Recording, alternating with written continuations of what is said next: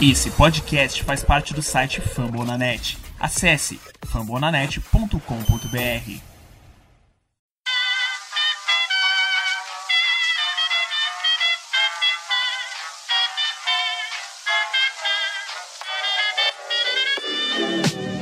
Mais uma rebatida forte. E ela tá fora daqui!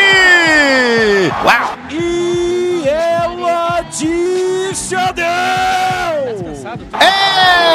Home run! Aquele abraço.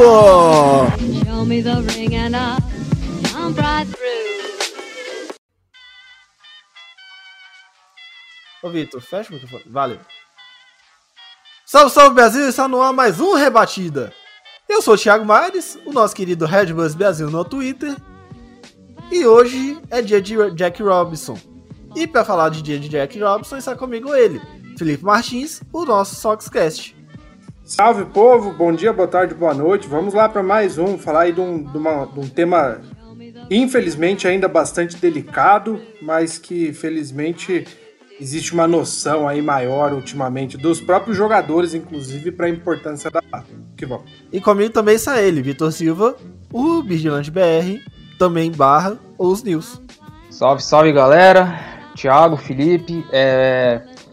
Tema, como o Felipe já adiantou, bem delicado e pelo que a gente ac- acompanhou essa semana e tudo mais, a gente pôde ter uma pequena dimensão do que os atletas, é, enfim, o que, que eles passam né, na, na vida e tudo mais e tal. E fica uma reflexão bem, bem, bem pesada pra gente, né? Então, é, não, não tá sendo uma, uma semana fácil, né? Tem que. Isso eu, eu, eu admito, né? Porque vendo as histórias, né? E tudo mais, mas que eu acompanho, que eu acompanho bastante o Orioles também, né? Então o time teve ah, os seus. Os seus. Como posso falar? Suas reuniões, né? Um movimento muito emotivo também na semana. E talvez, acredito eu, seja acho que um, um momento que a gente consiga entender a melhor o que significa é, para valer mesmo o que é o Jack Robinson Day.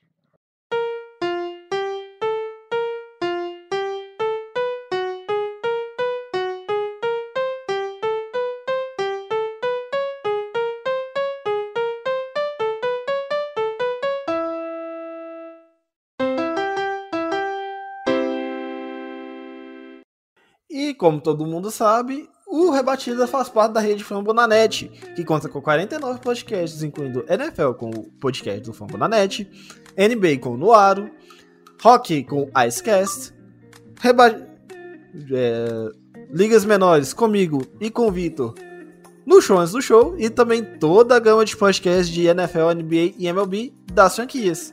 E claro, agora a gente com o 49 podcast da, da rede Fambonanet, nós temos Fantasy Football, que é comandado pelo nosso companheiro Thiago Cordeiro, que comanda o Rebatida na segunda-feira, junto com o Tassi e com o Guto. E claro, você pode ler várias matérias no site do Fambonanet, o qual o Felipe Martins escreve. E Felipe, qual foi o tema dessa semana do seu texto?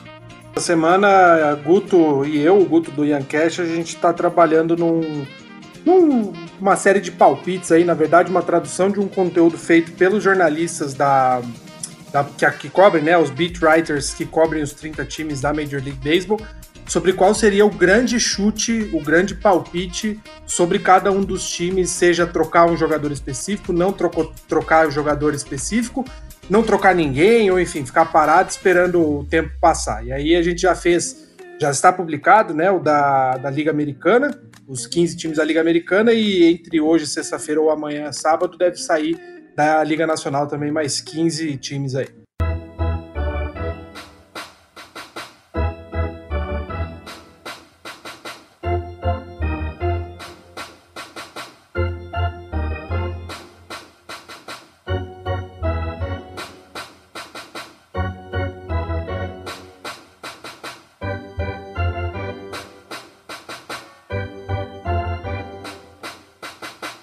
Pois é, Mares, Vitor, hoje, no dia 28 de agosto, foi a data escolhida, né? A gente até vai falar um pouco mais sobre isso.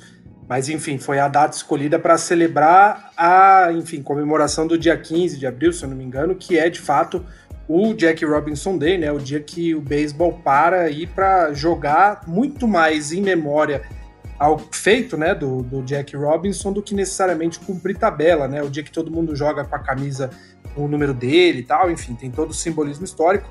E, infelizmente, esse ano a gente tá, enfim, testemunhando um baita movimento, não só na Liga do Beisebol, mas basquete também, a, a, a Liga do Hockey, a Major League Soccer, enfim, todas as ligas profissionais dos Estados Unidos que estão ativas, né? Só a NFL nesse momento não está, em que, cara, infelizmente a discussão continua valendo, né? A gente está, infelizmente, vendo aí é, que essa discussão toda do, do porquê que a gente celebra o Jack Robinson Day, ela continua válida, né?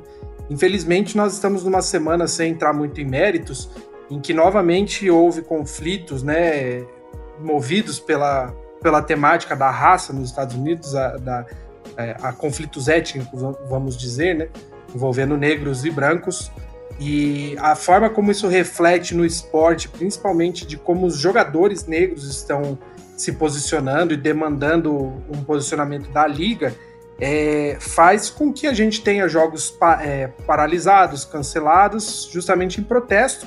E a gente volta a ter não só fãs reclamando por conta disso, porque fã a gente sabe que a comunidade é realmente muito grande e muito diversa, mas você tem colegas de time, às vezes de jogadores negros, que estão não, não conseguem compreender a magnitude dessa, dessa manifestação. Né? Então, realmente é uma temática complicada da gente falar, muito triste da gente ter que voltar a pautar né, esse assunto. Você vê, faz aí quase 80 anos que o Jack Robinson quebrou a barreira da cor no esporte, e em 2020 a gente volta a falar de racismo no beisebol, né? É, são alguns dados até para a gente discutir hoje, se, se enfim, para quem não, não, não, acompanha a fundo a liga, é, 2019, 2020, nós tivemos 7,8% de todos os jogadores que estavam no, em algum elenco de time no Opening Day, né, no primeiro dia da temporada, apenas 80 jogadores dos sei lá quantos é, mil jogadores dos times de beisebol de cada uma das 30 equipes foram jogadores negros. É, então é muito pouco se você considera a, a, o tamanho da população negra nos Estados Unidos, que é onde esse esporte é, mais é jogado, né? Enfim, é um dos grandes esportes do país. E a gente ainda entra nesse questionamento: será que é, a, a, a, liga não tem que ser um pouco mais incisiva nas, na, nas campanhas publicitárias, nas discussões, nos, nos próprios protestos, né? Para a gente não cair em toda vez que tem um protesto de um jogador questionar se é válido ou não, porque obviamente quando você vê dados e você vê a insatisfação de alguns jogadores, tem pelo menos 14 times aí, metade da liga, em que só há um jogador negro no time. Então é, é bastante coisa, bastante dado, bastante informação para a gente, é, enfim, ruminar e, e, pensar justamente no, no, dia que se celebra o Jack Robinson Day. Bom, Jack Robinson foi só, só simplesmente o primeiro atleta negro a, a atuar num, nas grandes ligas, né? Lembrando que antes do Jack, Jack Robinson chegar, né, o, existia as Negro Leagues, que seriam as ligas voltadas somente para jogadores negros poderem atuar, porque tinha toda toda essa questão da barreira racial, né, nos anos 40 e tal, onde, onde o racismo imperava bastante. E o Jack Robson foi o primeiro cara, é o primeiro atleta negro a atuar no jogo de Major League Baseball, que é quando é comemorado o Jack Robson Day, né, que foi no dia 15 de abril que ele fez a sua estreia na, na MLB graças ao Jack Robinson, é, outros jogadores é, puderam é, quebrar a barreira e puderam estrear, né? Você tem, por exemplo, o Willie Mays, né, que, que foi um dos grandes é, foi, foi um dos grandes rivais, né? Assim pode falar, que ele fez a carreira toda no carreira quase toda no, no, no New York barra São Francisco Giants. É, outro exemplo também muito bacana é que que o próprio Twitter do Oro soltou, eu já tinha visto já o depoimento completo, que foi quando o Frank Robinson é, fez a sua cerimônia no Hall da Fama, quando ele foi eternizado, é, onde ele faz o. No final ele coloca o seu último agradecimento é, ao Jack Robinson, porque graças a ele é, os negros puderam ter espaço, puderam jogar na, nas grandes ligas, né? Então é um legado muito grande que, que ele deixou. E mesmo que a gente pode, pode ver lá anos 40. Exato. E como forma de, de lembrança, né, para lembrar sempre do, do Jack Robinson, é, todo dia 15 de abril, é, originalmente, é o Jack Robinson Day. É o que significa que de 2004 em diante, todos os jogadores que atuarem nesse dia usaram o número 42 como lembrança ao Jack Robinson por ter, por ter quebrado a barreira, a barreira racial. E no caso, é, tá comemorando esse ano especificamente, dia 28 de agosto, porque foi o dia em que o. Até pegar aqui o tweet. Foi o dia em que o Brent, Brent Rickey é, se reuniu com Jack Robinson para discutir o seu futuro na, nas grandes ligas, né? Então foi a partir daí que começou, foi o primeiro, foi o primeiro passo. Isso aí foi em 1945. É, onde o Jack Robinson ainda atuava, se me falha a memória, acho que era pelo, pelos Monarchs na, nas, nas, nas, nas Negro Leagues, isso. Isso, tanto que, tem outra curiosidade, é o shortstop do Orioles, o Hit Martin, o avô dele jogou com o, com o Jack Robinson nessa equipe. Foi, curiosamente, foi o único Open Day nas, nas Negro Leagues que o Jack Robinson fez, é, em 1945, se me falha a memória. Então, esse é o legado que se deixa, e além disso, é, a MLB aposentou o número 42 em todas as franquias. É, o número 42 está aposentado sempre é, em memória, em lembrança ao Jack Robson e o, e o que ele conseguiu, que é um marco muito grande que, que tá aí para quem quiser ver e lembrar sempre que todos têm vez no, no esporte, né? Sem essa questão de barreira racial nem nada. Mas Parece que isso não. Inclusive, o, isso não basta, né? o Vitor comentou, né, da, da Major League ter aposentado. Até poucos anos a gente tinha o último grande atleta, né, enfim, autorizado a manter o número 42, que era o Mariano Rivera, né? Hoje, de fato, ninguém mais usa o número, né? Então, é, é uma simbologia muito forte, porque é aquela coisa, é o único número que nenhum jogador do esporte é, está usando ele está na fachada de todos os estádios da Major League Baseball justamente pela importância que o jogador tem para a história do esporte, né? É, enfim, é, é realmente é, é, algo muito legal assim a história em si, embora triste o, o motivo dela, mas é, é bonito de ver como o esporte teve toda a reviravolta.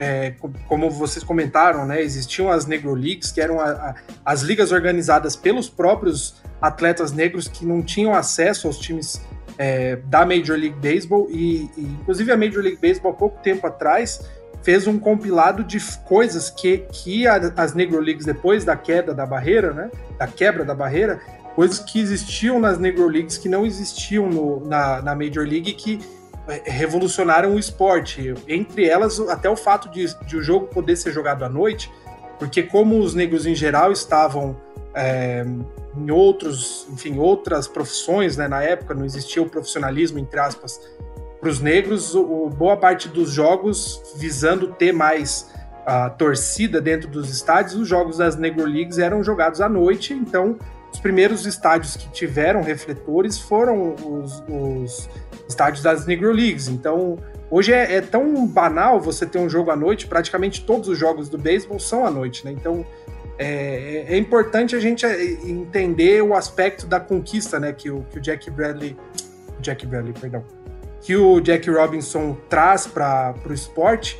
É, até fica a sugestão, né, quem nunca assistiu o filme 42, né, o, é, que fala justamente sobre essa história, tem uma boa parcela Claro que é, é, um roteiro de Hollywood, né? Tem todo o romance, mas mostra bem o que, que a, a, o peso dessa conquista que o Jack Robinson teve no, e a importância disso para o esporte.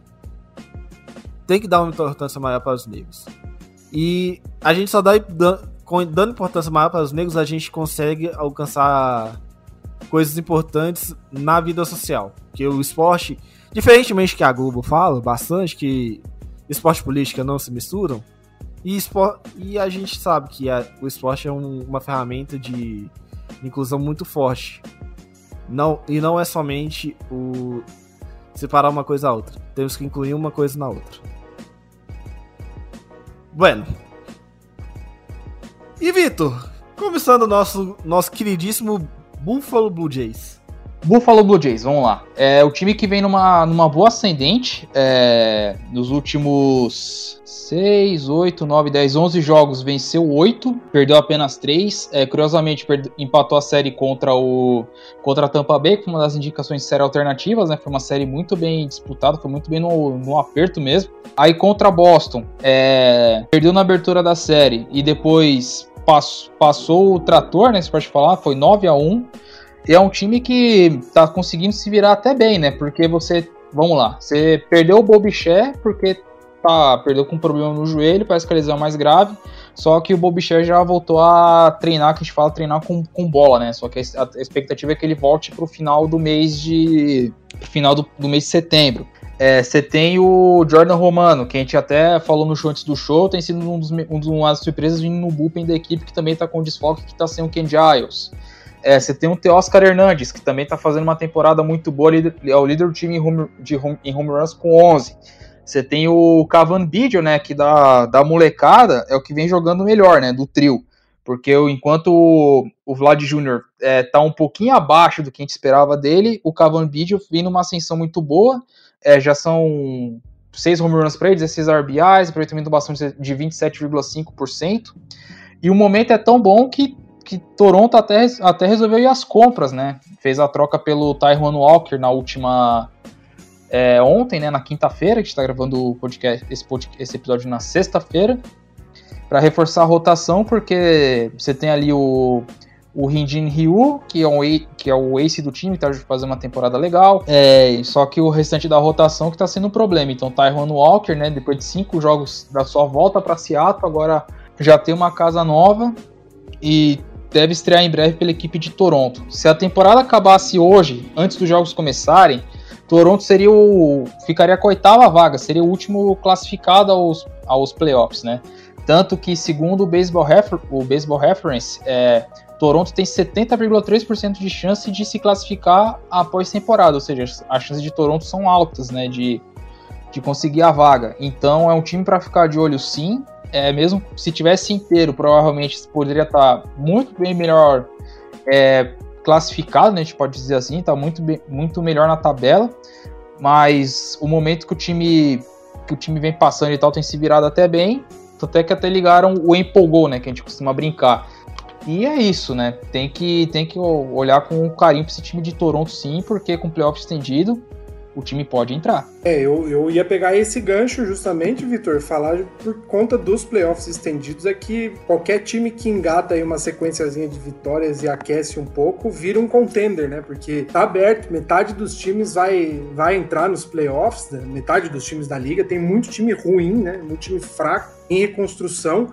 E me parece que o Toronto virou a chave não só do empolgou, mas do de ser um time vendedor aí nessa deadline para ser um time que vai buscar um, uma gordura a mais para queimar, né? É, você comentou do, do Teles, é, né? Enfim, os que estão se destacando, eu ainda adicionaria o Grishuk também, que é, o trio de, de ofensivo aí do, do campo externo do, do Blue Jays é muito jovem, muito bom, né? Muito dinâmico. O Grishuk, o Lourdes Gurriel Jr., o, o próprio Teoscar Hernandes, é, é um time chato de jogar. A série contra o Red Sox foi, foi um exemplo disso, né? O Red Sox conseguiu reverter o primeiro jogo é, da quarta entrada para frente, não cedeu praticamente mais nada e virou. Em compensação, o jogo 2, o Red Sox conseguiu só três rebatidas contra o time inteiro do, do Blue Jays, todos os arremessadores, os bons e os ruins, justamente porque o time tem uma defesa bem sólida, um ataque fatal quando começa em, em, é, né, vai encaixando rebatida, rebatida, rebatida, se, é, consegue conquistar os, as andadas, enfim, um time chato de bater, tá jogando com, com sobra aí em relação a alguns outros adversários, e eu não sei se o Vitor até concorda comigo, o Blue Jays está crescendo justamente num momento pior aí do, do Red Sox, não é um momento pior porque a temporada inteira tá ruim, mas pega um momento um pouco mais fraco do Baltimore, pega um momento aí, provavelmente vai pegar um, alguns jogos contra o Yankees, que o Yankees está mal também, é, é, a hora pro, pro Blue Jays crescer, né? Sim, sim, concordo plenamente. É, lembrando que Baltimore é o primeiro time fora dos oito, class... dos oito classificados. E Baltimore acho que teve a maior queda, se me fala a memória, no, no, pela chance de playoff pelo Baseball Reference. O time já, já tava abaixo de 30%, né? Então, de acordo com a. com a com o site, né? Toronto já está com, com meio caminho andado para se classificar os playoffs. Bom, é, Toronto tem a série contra o Orioles e a, o restante do, dos jogos de Toronto até o final. É, eles enfrentam Miami Marlins, dois jogos, Boston Red Sox, quatro jogos, esses jogos fora de casa. Aí vai enfrentar o Mets, é, vai fazer, vai enfrentar os dois times de Nova York. Primeiro o Yankees em Buffalo, depois o Mets em Buffalo, amb, ambos séries de três partidas. Depois sai para enfrentar o Yankees no Bronx, mais três jogos. Aí sai para enfrentar o Philadelphia Phillies, que também é um time que está muito inconstante. É, três, é, quatro jogos na Filadélfia, encerra, encerra em casa contra o New York Yankees, quatro jogos, e fecha contra o Orioles também, fecha contra o Orioles em três partidas. Então, o time que tá bem, tá, vai aproveitar sua chance sim, né? Tá, tá num momento muito favorável e com, e com tudo, tudo conspirando a favor, né? A gente pode dizer assim, porque para um time que a gente já citou todos os, todos os desfoques possíveis, ainda tá conseguindo, tá conseguindo entregar, tá conseguindo produzir alguma coisa, então é algo a ser bem, bem lembrado, bem mencionado e aplaudir também o que a galera lá no Canadá barra Buffalo vem fazendo. Olha, é, dos jogos que eu, que eu pude ver do Ryu, ele não tá jogando mal. Só que é aquilo. Eu difícil, eu falando pessoalmente, eu dificilmente ia esperar uma temporada é, top de linha do Ryu igual foi em 2019, por exemplo, que o Ryu jogou fino da bola. Mas ele, tem, ele vem fazendo uma temporada bem decente até. É, os números dele até aqui, ele jogou seis partidas, é, campanha de 2-1, ERA de 3.19, é o menor ERA da rotação do Toronto Blue Jays, né, que estão classificados para a rotação.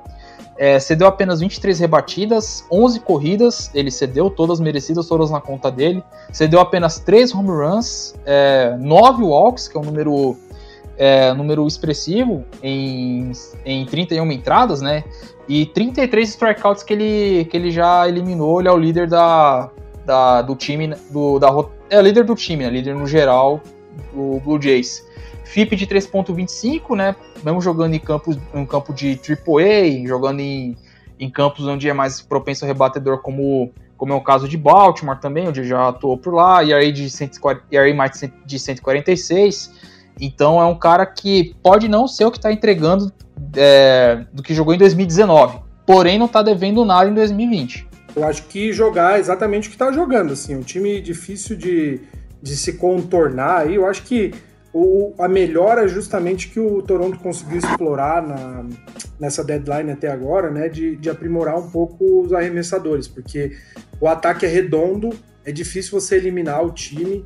É, como o Vitor comentou, aí você tem jovens talentos que, cara, são chatos de você eliminar, um time que corre bastante, que é muito sólido na defesa, se consegue melhorar aí um pouco que seja nos nos arremessadores, vai entrar quente nos playoffs. Claro que tudo depende de chaveamento.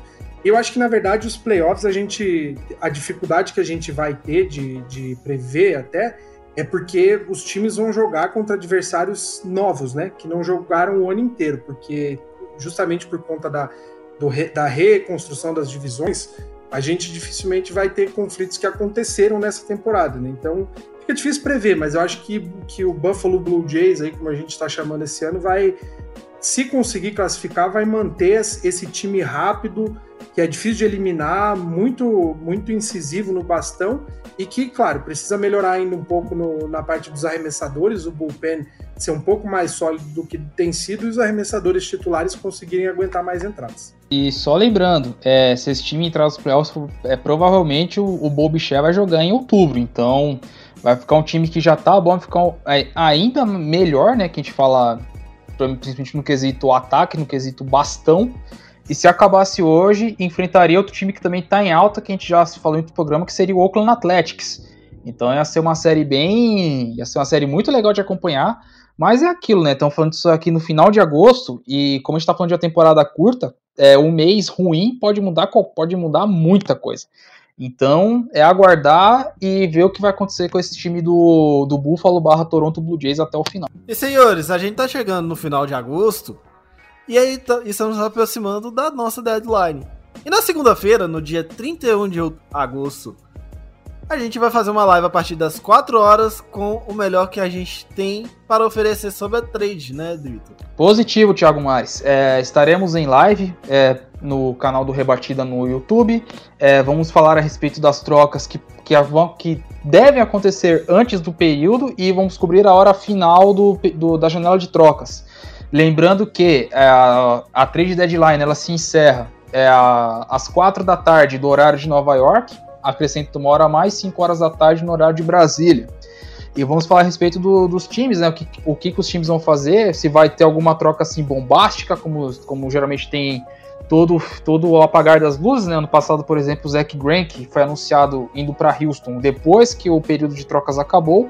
E vamos é, argumentar, né? Comentar as trocas, se, se, vão, se os times acertaram ou se não precisavam daquilo, é, qual que foi a necessidade, etc e tal.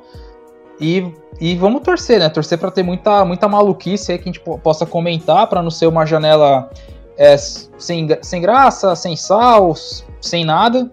Porque o Rosenthal tinha pregado que talvez não seja tão movimentado assim, mas essa semana já deu indícios de que pelo menos algumas coisas vão acontecer, né? Já teve o Tyron Walker, que a gente já citou antes, indo para Toronto. Agora o. Falou já de Tyron Walker no Toronto. É, saiu, por exemplo, hoje pela manhã o Jarrod Dyson, que foi campeão com o Kansas City 2000, 2015. Foi trocado para o White Sox por dinheiro para prospecto internacional, que esse dinheiro vai ser acumulativo para a janela do ano que vem também. Então a gente vai estar tá, vai tá no aguardo, vai estar tá de, de bituca, vai estar tá de olho e vamos comentar ao vivo as trocas que irão acontecer. Eu também acho que as já aconteceram antes também, porque acredito eu, né? Acredito que também os senhores que não, que vai ter uma janela muito bem movimentada, porque um mês, né, pode mudar qualquer coisa, pode ser a chance de ouro para muito time tentar algo, né? Exatamente. E vamos pro segundo bloco do rebate.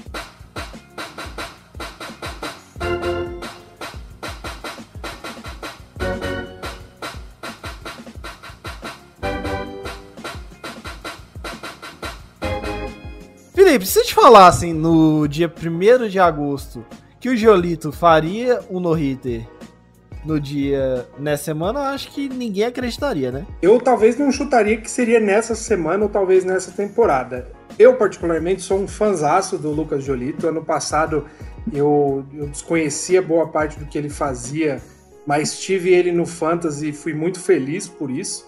E esse ano foi estranho porque o Jolito foi colocado uma pressão nele, né, de, ter, de ser aí um grande arremessador entre os grandes da temporada.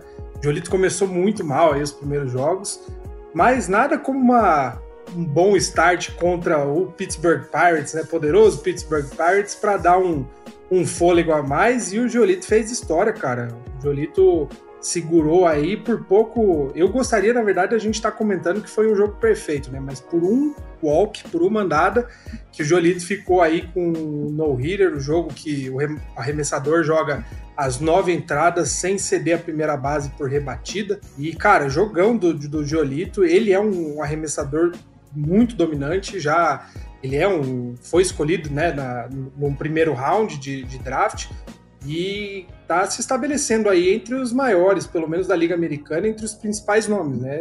Eu, eu, volto a dizer, não acho que seria necessariamente no dia que foi, mas particularmente não penso que foi tão surpreendente assim. Eu acho que o Jolito tinha tudo para ter uma marca dessas, ainda mais né, que a gente vai falar sendo um arremessador do Chicago White Sox, que, que tem uma, uma tradição aí de, de conquistar esse tipo de marca. Vitor, já falando dessa marca aí dos White Sox, deve ter alguma água lá no, no Grant Hatfield que uma galera consegue com uns no-hitter aí, né? Rapaz, é, pros lados de Southside ali de, de Chicago, o negócio é diferente mesmo. É, por exemplo, o White Sox, ele é o. Ele, é um dos, ele acho que é um dos dois times com três jogos perfeitos na, na história da MLB. Inclusive, o último, o último arremessador do, do White Sox, que concluiu as nove entradas sem ceder uma rebatida, foi o Philip Humber, que ninguém esperava, acho que ninguém apostou na vida que Philip Humber teria um jogo perfeito em sua história. E teve, contra o Seattle Mariners, lembro que jogo foi no sábado, temporada de 2011, se não estiver enganado. O jogo no, no, no, no Safeco Field, né, hoje T-Mobile Park, jogo fora de casa. Eliminou os 27 na ordem, não cedeu nenhuma rebatida, nenhum walk, nada e conseguiu o que, o que muitos não acreditavam que foi um jogo perfeito. O White Sox, é, na Liga Americana, é o time que tem mais no-hitters, né? O, a gente estava comentando até antes, foram 17. Na MLB só perde pro Dodgers, que o Dodgers tem 20, 22 ou 23. O Felipe pode até falar o número, número mais é, correto aí, o número exato. Mas é isso, é, você tem um time que, por exemplo, Mark Buehler tem um jogo perfeito. E não é um, um pitcher assim, tipo, da mais alta classe, que a gente vai falar que é Hall da Fama, por exemplo. Mas ele conseguiu um jogo perfeito e também foi um jogo perfeito naquelas, né? Porque quem pega os vídeos desse jogo sabe. No último, no finalzinho do jogo, o cara, o, não lembro se foi contra o, não lembro o adversário que era agora, foi Tampa Bay que o cara mandou a bola pro campo central e acho que era o Juan Pierre que tava no lá e fez uma defesa espetacular que acho que tava faltando o quê? Dois eliminados para salvar a pele do, do, do Mark Buehler e ele conseguiu. O Mark Buehler conseguiu o jogo, o jogo perfeito no final. Então, em Chicago, é, acontece essas coisas, né? É, coisas, do, coisas que só tem no, no beisebol, né? E o mais curioso é que se for colocar na lista lá, o White Sox é o time com mais no hitter na Liga Americana, você até, você até você não acredita, né? Não sei que você mostre a lista completa. É, a gente falou, o, o, trazendo o dado correto, né? O Los Angeles Dodgers realmente é o primeiro time com mais no-hitters, foram 26 na história. E o Chicago White Sox o segundo com 19, e aí Boston Red Sox o terceiro com 18. Acontece que o Chicago White Sox, é, olhando especificamente o time, de 2007 para cá foram dois no-hitters e dois jogos perfeitos. Em 2007, o Mark Burley fez o, o no-hitter contra o Texas Rangers. Aí em 2009, dois anos depois, ele joga um, faz o jogo perfeito contra o Tampa Bay Rays. Aí em 2012, três anos depois, como o Vitor comentou, o Philip Humber consegue o jogo, o jogo perfeito contra o Seattle Mariners. E dia 25 de agosto, o Lucas Giolito faz aí mais um, um no-hitter com 13 eliminações por strikeout contra o Pittsburgh Pirates. Aí o pessoal fala, né? Ah, mas era o Pittsburgh Pirates, né? O Seattle Mariners também em 2012 não era lá grandes coisas. Mas você vê, é, é, um, é um. Se você for pensar aí que. Acho que na, na história da Major League são 304 no-hitters em sei lá quantos jogos, ou quantos anos, né? O primeiro, se não me falha a memória, que foi lá pelos, pelos anos 1870, 75, sei lá. É, você ter 300 e, e 304, 300 e pouquinho, né? Pouco mais de 300 numa em 200 anos quase de cento e poucos anos de liga, cara, é uma marca muito difícil de um arremessador conseguir.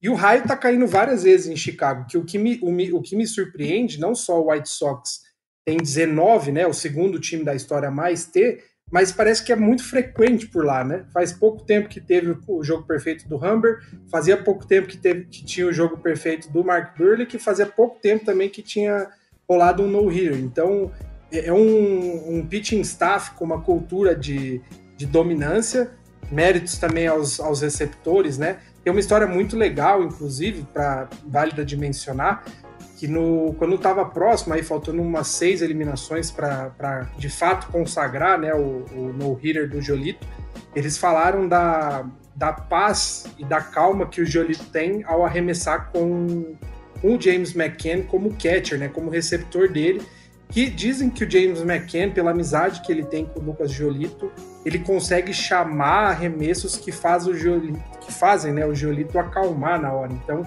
Méritos também aos catchers, normalmente a gente fala muito do receptor, do, do arremessador ser o grande nome de um no-hitter, mas tem que lembrar que o cara que realmente conhece o rebatedor, que sabe qual arremesso em qual hora é melhor, geralmente é o receptor, né? Então, palmas aí para mais uma vez pro, pro conjunto todo do, do White Sox, que tem sido um motivo bom aí para a gente acompanhar recordes. É o tipo de recorde que só o hater ou o maior rival aí do White Sox ou do time que leva o que consegue no hitter que não gosta, porque a liga inteira para para ver, todo mundo torce para que dê certo. Na ordem, Lucas Giolito no dia 25 de agosto, Justin Verlander no dia 1 de setembro de 2019, o combinado do Houston Astros no dia 3 de agosto de 2019 também, outro combinado do Los Angeles Angels, esse eu acho que quem, tá, quem não chegou agora na Major League lembra, quem não chegou agora, foi logo a, foi o primeiro jogo após a morte do, do Tyler Skaggs pelo Los Angeles Angels, do Tyler Cole e do Felix, Felix Penha. No dia 7 de maio de 2019, do Mike Fires. E no dia 8 de maio de 2018 foi do James Paxson, que suponho que deve ser por isso que os que os Yankees contratou o James Paxton. E ainda teve mais um no dia 21 de, de abril de 2018 do Sean Mané, do Oakland Athletics, e entre esses dois teve um combinado do Los Angeles Dodgers é, de Walker Buehler, Tony Cigrani, Jimmy Garcia e Adam Liberatore contra o San Diego Padres. O catcher na, na ocasião foi o Yasmani Grandal. E os catchers desses jogos foi o Mike Zunino pelo Seattle Mariners, que hoje tá no Tampa Bay Rays, Vitor. É isso, né? Certinho, certinho. Josh Figley, Dustin Gurnow, Martin Maldonado, Robson Quirinos, que agora tá no Texas Rangers, né, Felipe? Acredito que sim. E o James McCain, que, como todo mundo, como vocês falaram, é um catch que deixou bem tranquilo o, Lucas Giolito. E senhores, esse time do, do White Sox tá bem tá bem interessante. Né? Parece que finalmente a mescla juventude com um pouco de experiência tá dando seus frutos lá, lá pelos lados de Southside.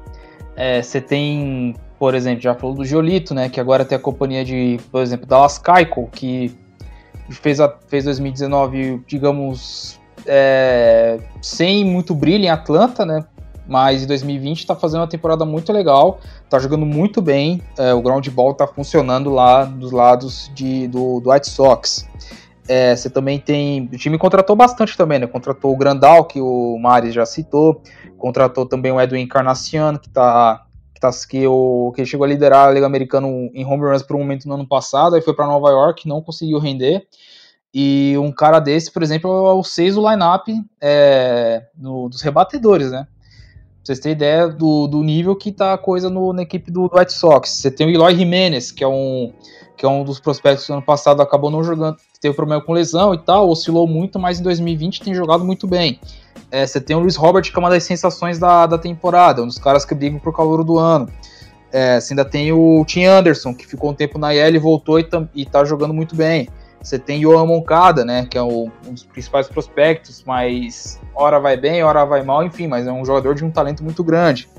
É, você tem uma, uma rotação que a gente já citou, você também tem um, um bullpen que também aparentemente mostra, mostra um pouco de segurança, porque é, você não vê nenhum, nenhum não vê nenhuma reclamação a respeito do, do bullpen do White Sox. Tudo bem que em, em WA, né, que é o quanto que o que o, a, a posição ou, ou aquele conjunto influencia no, no, nas vitórias do time, o bullpen tá ali no meio termo, né? É menos 0.1 e a rotação 0.1, ou seja, é um, é um, time que tem uma rotação equilibrada e tem um ataque muito forte e que, por curiosidade, é o líder em WAA da, da Liga Americana no momento que a gente está gravando com 4.6 à frente do Blue Jays, que inclusive é o segundo.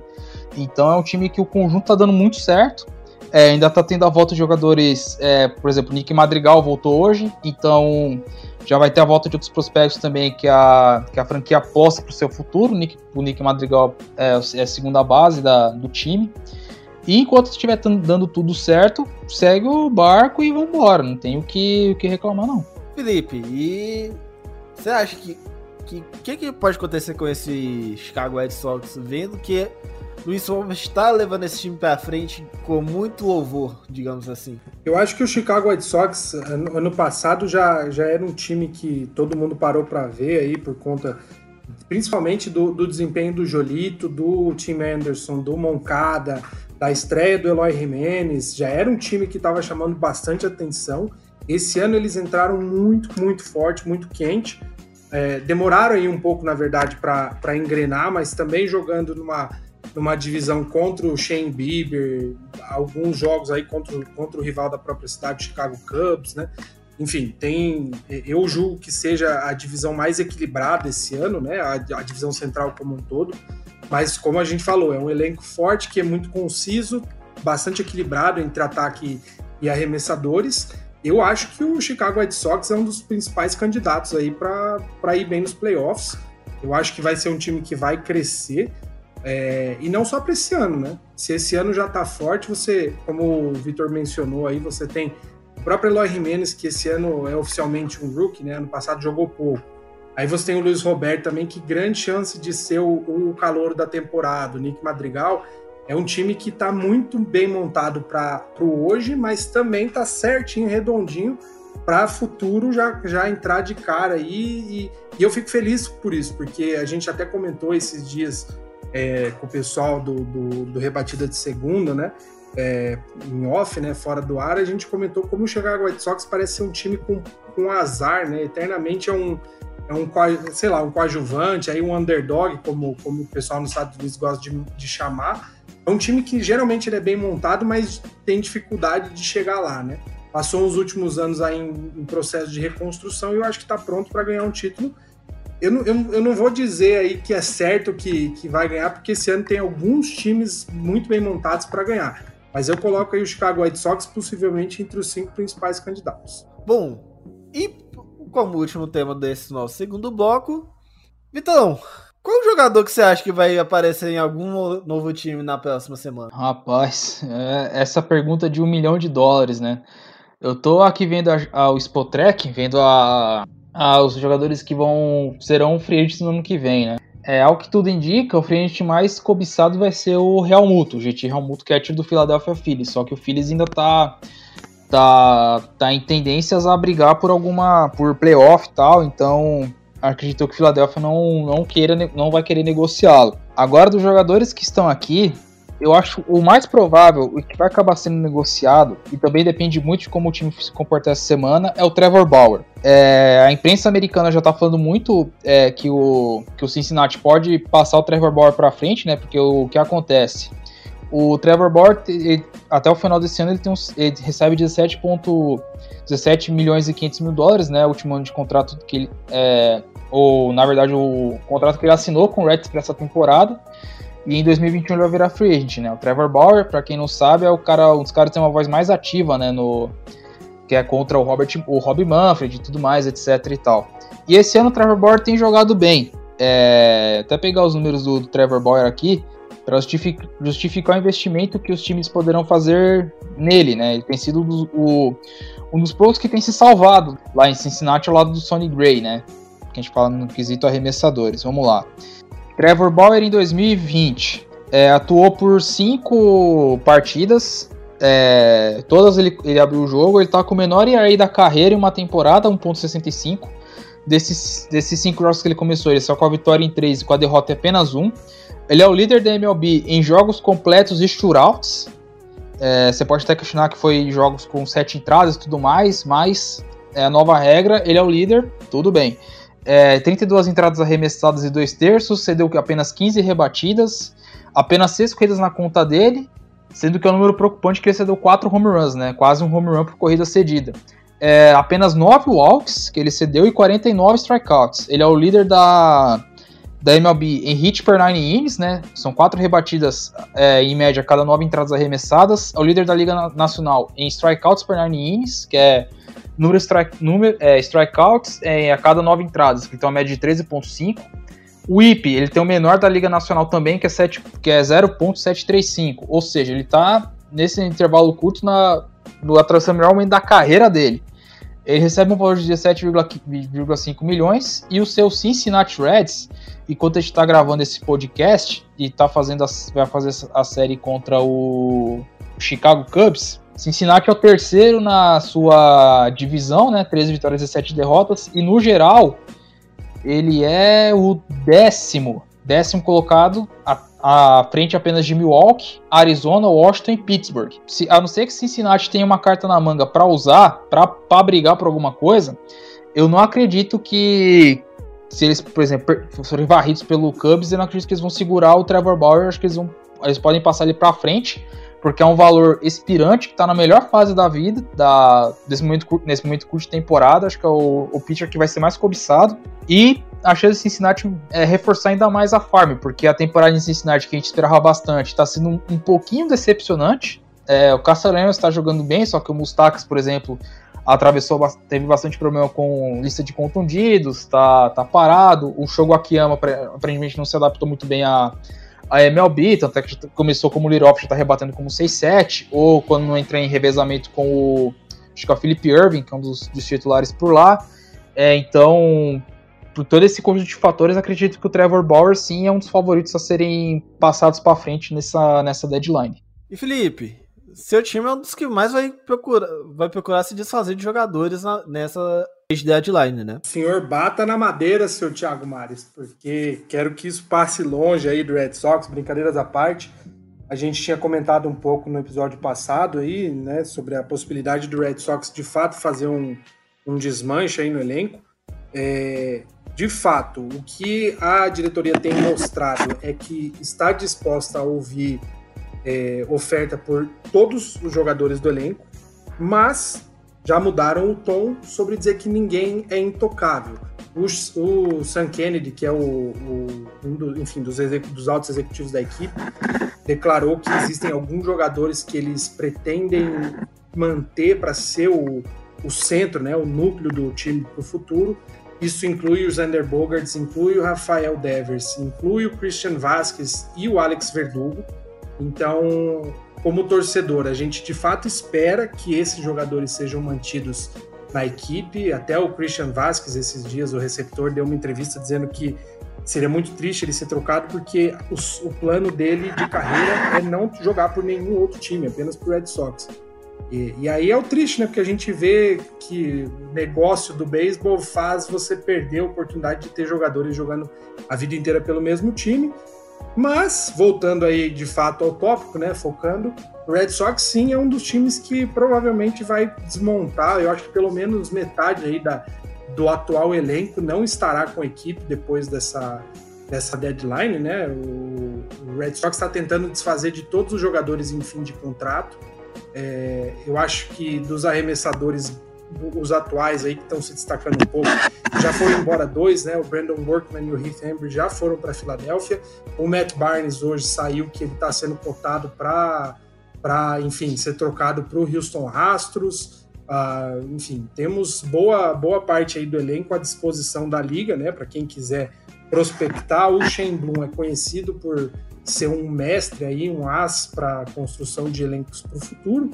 Então, esses próximos dias aí vão ser de bastante ataque de gastrite pro torcedor de Boston. Ainda mais, Felipe, é... agora será que no, no Arenado vai? Eu acho que pro Red Sox não, porque sem aprofundar muito, né? É, o Red Sox tem um time já bem fechado em termos de infield. O problema do Arenado, seja pro Red Sox ou para qualquer outro time, é o tamanho do contrato dele e enfim, é o, é o, lance do aluguel, né? Você pagar o caro num jogador para que no fim do ano, possivelmente, ele não renove, né? É um, é um tiro curto aí, se você considera que, ah, beleza, você tem 16 times que podem correr e ganhar o título. Só que só um vai ganhar. Então, qual time que tem coragem de desembolsar um caminhão de dinheiro para trazer um, dois jogadores realmente forte, sendo que no fim do ano o jogador vai embora, né? Fica aquela, aquele mesmo questionamento da semana passada, que é você não ter certeza em, em, relação a nada do futuro. Você não sabe como o mercado vai se comportar depois disso. O próprio Mookie Betts era, era um jogador que pediu muito mais dinheiro do Red Sox em comparação ao que ele recebeu do Los Angeles Dodgers, justamente pela falta de certeza de como vai estar depois. Né? Então, é, e, e particularmente eu acho que o Colorado Rockies, pelo que tem mostrado aí esse ano, seria um time que deveria investir mais pesado para manter o Arenado e construir um time de fato competitivo. Não está longe de, de poder de fato competir com o título. Tudo bem que está na divisão do Los Angeles Dodgers, mas eu acho que tem condições sim de montar um time mais competitivo e o Arenado é peça essencial para isso.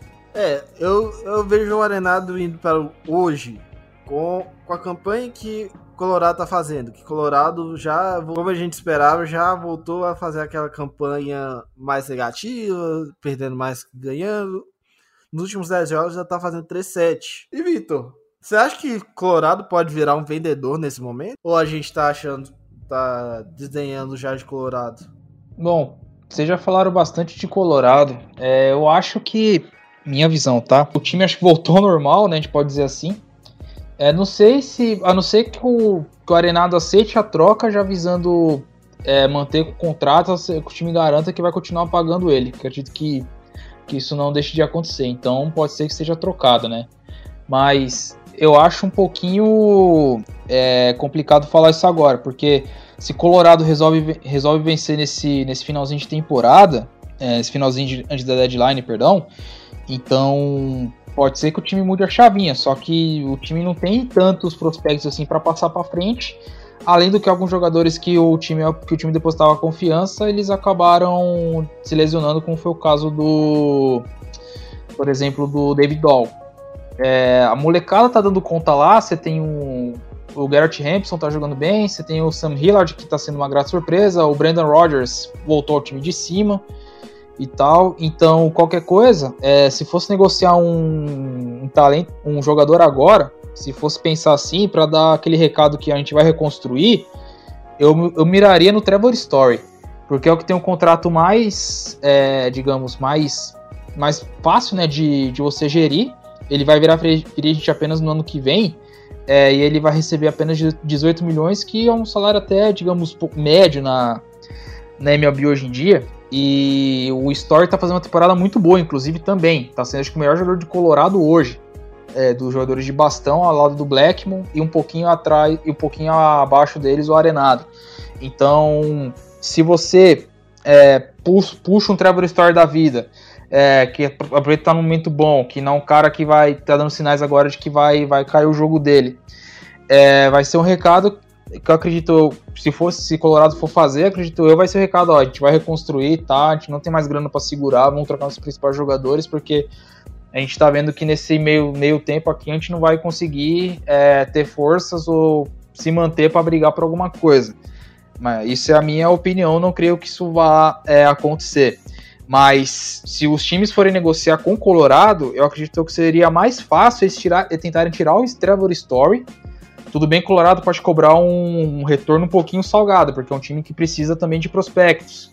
E o Trevor, e o Trevor Story talvez seja o que, o que consiga arrecadar melhores prospectos, tal qual é um pouquinho até melhor do que o Arenado. O Arenado é a questão do, do contrato grande, etc e tal. A gente já viu a questão quando o Stanton foi para Nova York, os processos que vieram na volta é, não foram assim prospectos assim de, de, grande, de grande nível, né, de grande calibre, né, mais bem ranqueados a gente pode falar assim, mas é, conseguiram jogar bem. Então, se fosse pensar em retorno de impacto, teria que ser o Trevor, o Trevor Story.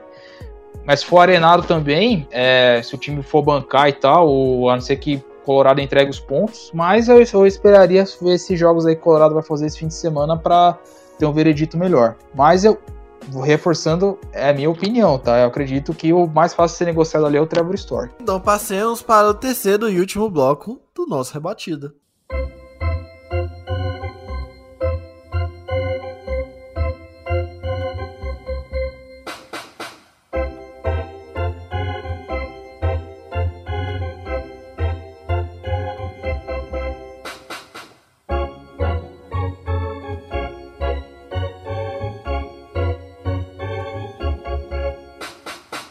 Ouviu o nosso segundo bloco, já constatou quem que é o nosso jogador da semana, né, Felipe? Com certeza, né, cara? Com um no-hitter aí, quase jogo perfeito, não tem como não ser Lucas Jolito, o grande nome aí da nossa semana.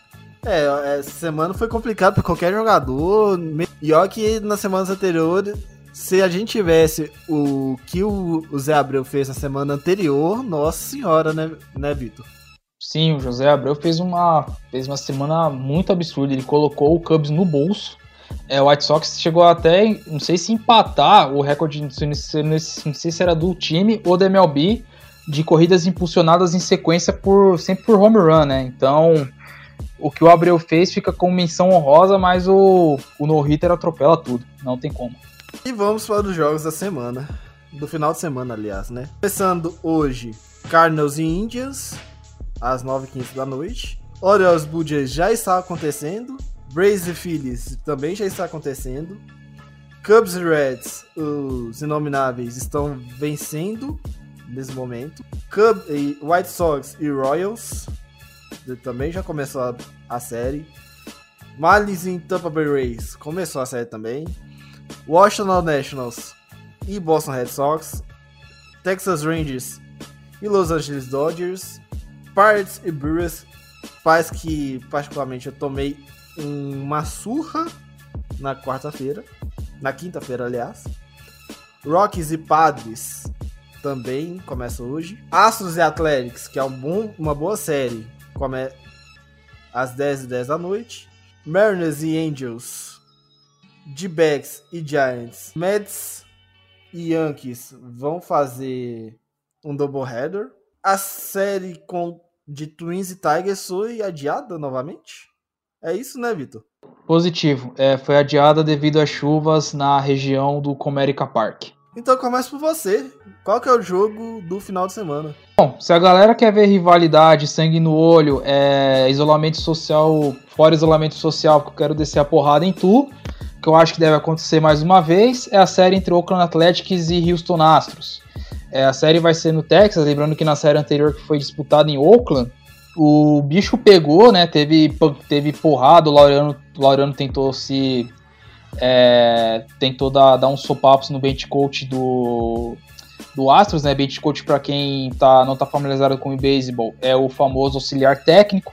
O Laureano tentou dar umas porradas nele, só que aí a MLB puniu tanto o Laureano quanto o bench coach, que o bench coach que provocou se escondeu. E depois de muito o coach, por sinal, ainda está suspenso. É verdade. O Laureano acho que pegou 4 ou 5 jogos, alguma coisa assim do, do. Foi algo do tipo isso.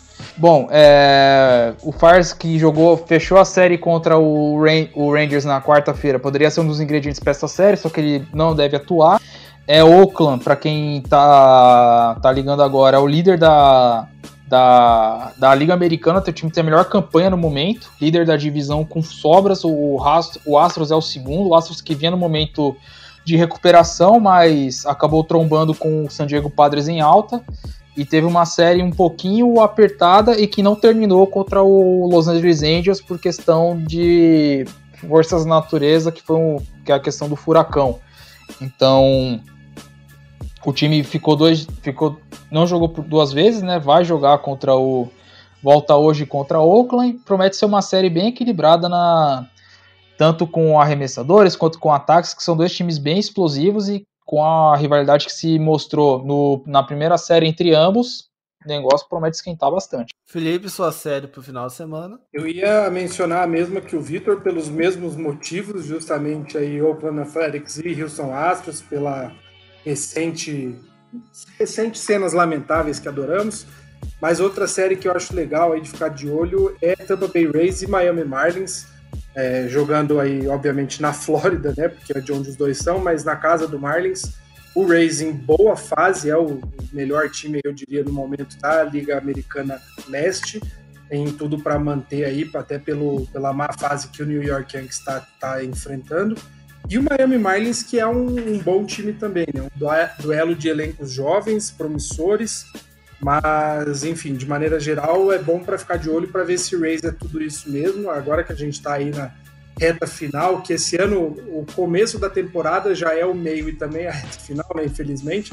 Mas é bom para acompanhar esses times que estão por cima e estão se destacando para ver como que eles vão, enfim, se manter para os playoffs, enfim, para ver como que esse time entra na pós-temporada. Bom, a minha série para o final de semana é Padres e Rockies por um motivo bem específico. Se o Padres vencer a série contra os Rockies, eu acho que na segunda-feira a gente pode co começar a ver algumas vendas por volta lá de Denver. Então, vai ser bem, vai ser bem interessante ver essa série. Uma série também que, já começando as séries alternativas, pra você ver se não tiver nada melhor passando na televisão, é Dodgers e Rangers, que eu acho que vai ser um massacre, né? Vitor, sua série alternativa para o ouvinte. Bom, é, a minha, minha alternativa, a minha é bem alternativa mesmo, porque eu tava dando uma, uma zapiada aqui, que eu acho que uma série muito interessante pra galera assistir, para saber se realmente é freguesia ou se o time está na pindaíba mesmo, que é a série entre Milwaukee Brewers e Pittsburgh Pirates. É, na semana passada, simplesmente o Pirates, vulgo hoje, é o segundo pior time da, da MLB, o, o lanterna da Liga Nacional, varreu o Milwaukee Brewers. É sério. E os times vão se enfrentar novamente esse fim de semana, então é, será que teremos outro molejão envolvendo Christian Yelich e companhia? Veremos. Mas, vai, mas deve ser bem divertido sim. Fica aqui o recado. É, eu não posso falar muito sobre o molejão, que ontem eu vi que não era amor, como diria o molejão, né, Vitor? Era cilado, no caso. E que cilado. Positiva. Ah, eu já tô acostumado também, cara. Semana passada passando a mesma coisa, normal. É do, é do jogo, é do jogo, segue. A- o freguês de todo mundo nessa divisão é o Cubs, né? Graças a Deus. Meu Deus. Segue, segue. Mas vamos lá, Felipe, sua série alternativa. Série alternativa é justamente a do meu time, né, cara? Red Sox e Nationals, dois times que provavelmente não vão brigar por mais nada esse ano. Estão jogando relativamente sem pressão, porque todo mundo sabe que não vamos chegar em lugar nenhum. Mas, principalmente do aspecto do Red Sox, eu acho que é o mesmo motivo que te leva a sugerir a série do Rockies. O Red Sox aí tá torcendo por bons momentos de alguns jogadores, principalmente para aumentar o valor deles nos próximos dias. Então, esse fim de semana eu acho que é legal ficar de olho aí na série entre Red Sox e Washington Nationals, os dois últimos campeões da Major League. Olha, na próxima semana a gente poderia falar um não era amor, era cilada, né? Que eu acho que esse Mets e Yankees vai ser não era amor, era cilada, cilada, cilada mesmo. Concordo? Eu acho que sim, o Yankees do jeito que tá perdendo o jogo a rodo, o Mets também sendo o Mets, né, que não dá para esperar muito, eu acho que é um joguinho bem meh, só o Guto vai assistir mesmo. Bom, é, quando você vê que Luke Vort lead off é porque tem alguma coisa errada, né? Bom, eu não vou entrar no mérito porque Luke Voigt, saudades do Luke Voigt, vendo os cabeças de bar que tá debatendo lá no Cardinals. Beijo, abraço aí pro Matt Carpenter, que não tem 20% no bastão, esse... Vitor, considerações finais. Bom, senhores, é, prim- primeiramente, mais uma vez, agradecer aqui a, a participação, ao espaço, agradecer ao Thiago, ao Felipe por estarmos juntos aqui mais esse, esse episódio do Rebatida. E vamos lá, né? É, vamos continuar aí na expectativa agora, ver, ver o que, que vai ser dessa deadline, que vai ser uma deadline muito, muito mais agitada do que o esperado. E tomara que com muitas maluquices, né? Que pelo amor de Deus, que horas não se envolve em nenhuma maluquice. Amém. Só reforçando para os nossos ouvintes, na segunda-feira, a partir de 4 horas da tarde, a gente vai estar ao vivo, então não vai ter o episódio do Rebatida, normalmente como a gente tem na segunda-feira, com o Thiago, com o Tasso, com o Guto. Vai ter uma live a partir das 4, fa- eh, levantando o que foi o final de semana. E enquanto isso, a gente vai levantando também as trocas que forem acontecendo. Felipe, considerações finais. Agradecer a companhia aí, Thiago e Vitor, sempre um prazer gravar com vocês, participar aqui do Rebatida. Reforçar para o pessoal que acompanha o Fambonanet, os podcasts, principalmente de beisebol, a gente tem produzido um conteúdo muito legal, muito bom, sempre muito profissional, enfim, com bastante informação, não só, mas principalmente no Rebatida, né? Mas cada um aí com o seu podcast, nos textos também. E torcer aí, pedir para que as pessoas coloquem a mãozinha na consciência aí, aproveitando a motivação toda do dia do Jack Robinson e reflitam sobre a importância da, enfim, de toda a manifestação do. A gente começou falando sobre isso e eu, né, minha proposta é que a gente encerre para que evitar a politização e polarização em torno desse assunto, porque é, é essa questão justamente de racismo não ser mais uma questão política, né? uma questão humana que a gente está em ótimo momento para refletir, levantar algumas bandeiras que algumas pessoas talvez ainda não tenham percebido a urgência. Bom, é, a minha consideração final, pegando o gancho do Felipe, é falar que hoje seria, hoje dia 28 de agosto, seria exatamente quantos anos do I Have a Dream, Felipe? 1963. 1963 foi o discurso do I Have a Dream, feito por Martin Luther King, para que os negros, brancos, latinos e what, what else seja, seja, uma, seja uma sociedade só, sem divisão de classes, cores, credos e entre outros. Então fica o no meu caso, como uma sugestão de leitura, o livro I Have a Dream do Martin Luther King. Se você também, se você gosta do Malcolm- X, também lê alguma coisa sobre Malcolm X, que eu acho que tanto Martin Luther King, tanto Malcolm X, eles tinham o mesmo sonho. Então é isso, senhores. A gente fica por aqui. A gente volta na segunda-feira com, as com a live falando de beisebol, falando de troca e deixando todo mundo louco. Tá certo? Então, um beijo, um abraço e até segunda-feira. Salve, salve ouvintes do Rebatida, aqui é o Thiago novamente.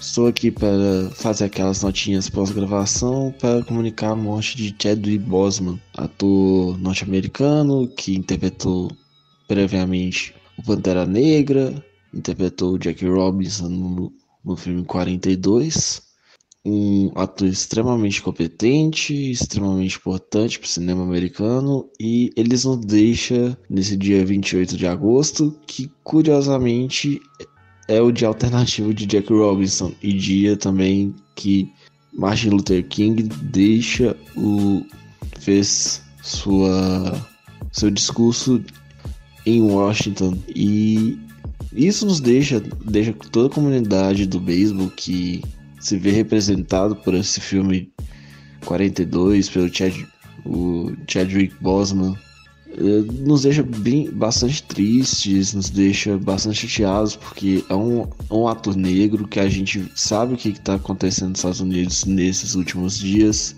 E ele morreu justamente no dia de alternativo de Jack Robinson, deixa, nos deixa muito tristes. Então, a gente também dedica esse episódio do Rebatido a ele.